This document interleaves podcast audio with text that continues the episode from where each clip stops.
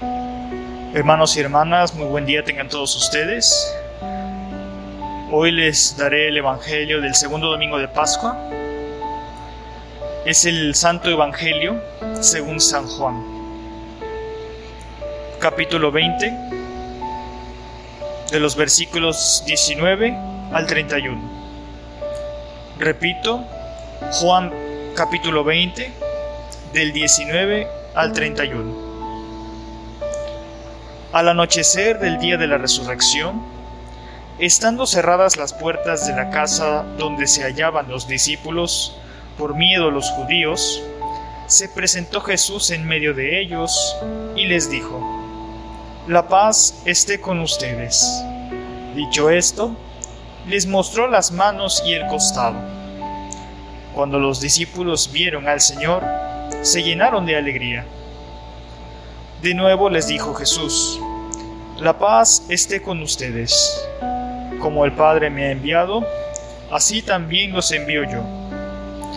Después de decir esto, sopló sobre ellos y les dijo, Reciban el Espíritu Santo.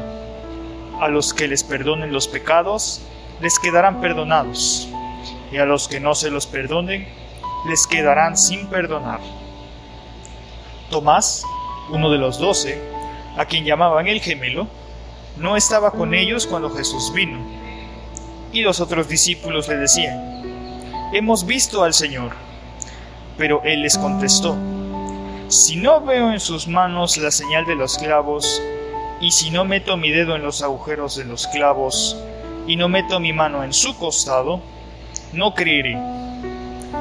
Ocho días después, estaban reunidos los discípulos a puerta cerrada, y Tomás estaba con ellos.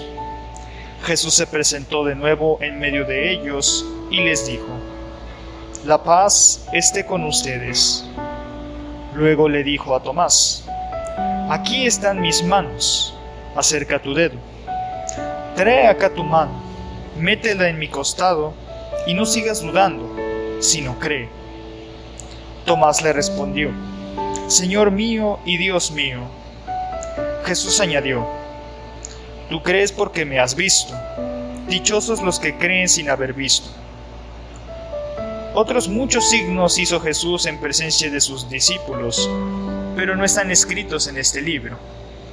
Se escribieron estos para que ustedes crean que Jesús es el Mesías, el Hijo de Dios, y para que, creyendo, tengan vida en su nombre. Hermanos, esta es palabra del Señor. Después de la muerte de Jesús, los discípulos se encuentran en el cenáculo a puertas cerradas. Están aterrorizados y llenos de miedo, porque pueden tener el mismo destino. Jesús se aparece en medio de ellos con un saludo muy peculiar. La paz esté con ustedes. Pero, ¿qué debemos entender por paz? La paz hace referencia a la vida reconciliada por la presencia del Mesías. Como aquellos discípulos, también nosotros podemos encontrarnos en una situación similar, con las puertas cerradas. Los motivos pueden ser diversos, un fracaso personal, la decepción de alguien, incluso estar sanando el corazón por las heridas que nos dejó una relación tóxica. Pero no dejemos a un lado la pérdida de algún ser querido, que tantas veces pueden encerrar a la persona en un duelo de culpabilidad. Sería bueno que nos preguntáramos a la luz de la Pascua, ¿cómo está mi interior? ¿Qué nombre le doy a esas puertas que me encierran en mí mismo? El Señor viene a nuestro encuentro, no para colocar su dedo en nuestras heridas personales, antes bien es el que nos invita a tocar las suyas y poder reconciliar nuestra historia en su misericordia. Seguimos en tiempo de Pascua, tiempo de gozo donde celebramos la resurrección de nuestro Señor Jesucristo, una celebración considerada la más importante de la Iglesia. Nos encontramos en la segunda semana del tiempo pascual, tiempo que dura alrededor de 50 días y lo finalizamos con el día de Pentecostés. Y así, como en Cuaresma o Semana Santa, te sugerimos algunas actividades para llevar a cabo y de esta manera vivir correctamente este tiempo donde nos preparamos para la llegada del Espíritu Santo. Como primera actividad, asiste a misa, ya sea presencialmente o de manera virtual, ya que durante este tiempo de especial alegría, las misas suelen ser especiales y los salmos terminan con la palabra aleluya, que significa alaben o alabad. En segundo lugar, reflexionemos. Este es un buen tiempo para estar con Dios, donde haya un momento en nuestra vida para meditar y reflexionar, un momento para rezar, orar y entrar en comunión con Dios. Lo siguiente es aceptarnos a nosotros mismos y a los demás, aceptarnos como verdaderos hijos de Dios. La Pascua nos abre a la aceptación de la necesidad que tenemos de los demás. Convivir con nuestros hermanos con alegría, con disponibilidad y con aceptación. Algo muy importante que debemos tener en cuenta es el hecho de ser agradecidos. Agradecer a Dios el amor tan grande que nos tiene al habernos entregado a su único Hijo. De ahí la alegría de la Pascua. Agradecer a Dios por una victoria ganada después de un gran combate. Celebremos este tiempo pascual siendo agradecidos con Dios. La siguiente actividad es compartir nuestra alegría. Vayan y anuncien a toda la gente lo que ustedes mismos han vivido. Así que vayamos y compartamos esa alegría con nuestros hermanos, amigos y familiares. Y así como en el primer punto de comunicarnos con Dios, te invitamos a acercarte al Santísimo Sacramento, a encontrarte con Jesús resucitado en el Santísimo Sacramento. Así que no dudemos en visitar el sagrario. Y por último, el Señor nos dice, lo que hiciste por alguno de los más pequeños, por mí lo hiciste. Los invito a dar con alegría. Así que, aunque ya pasó el tiempo de cuaresma, los invitamos a hacer caridad y a recordar que hay más alegría en dar que en recibir.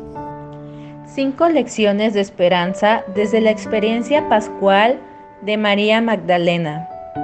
María Magdalena fue la primera persona que se encontró con Jesús resucitado. Existe una tradición muy antigua, no narrada por los evangelios, afirmando que el primer encuentro fue en realidad con Santa María, la Madre de Jesús. Es posible, y habría sido muy bonito que sea así.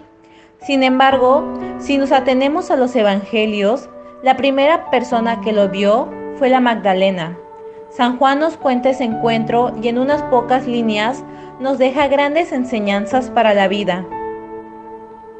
No dejar de buscar. ¿Cuál habrá sido el estado interior de María Magdalena esa mañana de domingo? Apenas hubo un poco de luz, fue corriendo al sepulcro. Los ángeles le dieron el mensaje primero a las mujeres, luego a Pedro y Juan, y aún así, ella no se sentía tranquila hasta encontrar a Jesús. Qué diferente sería nuestra vida si buscásemos a Jesús con esa intensidad. ¿Por qué Jesús la eligió a ella para ser la primera en verlo resucitado? Quizás porque fue la que lo buscó con mayor afán. ¿Por qué no se cansó de buscar? Quizás porque se sentía muy necesitada del amor de Dios. ¿A quién buscó? No hay duda de que María Magdalena ama con intensidad a Jesús, pero al mismo tiempo es cierto también que había mucho que purificar. Cuando va el domingo muy de madrugada, su intención es terminar de embalsamar un cadáver. En el fondo, no le había entendido ni creído a Jesús cuando él decía que iba a resucitar. Su amor y su fe eran todavía muy imperfectos. ¿Por qué buscáis entre los muertos al que está vivo? les dice el ángel a las mujeres dándoles una gran alegría, pero al mismo tiempo quizás con cierto tono de reproche. Cuando ve a Jesús, pensando que era el hortelano, él mismo le pregunta, ¿a quién buscas? De tú a tú. María Magdalena recién reconoce a Jesús cuando oye de sus labios pronunciar su nombre. María. Qué bonito escuchar que Jesús diga nuestro nombre, con cariño, con dulzura, con expectativa. No le importa que no le haya creído ni que su fe sea imperfecta. No hay reproche, solo una invitación a una relación personal de tú a tú con nombre y apellido. La misión más especial. Como en tantas historias del Antiguo y del Nuevo Testamento, la identidad de la persona está relacionada con su misión.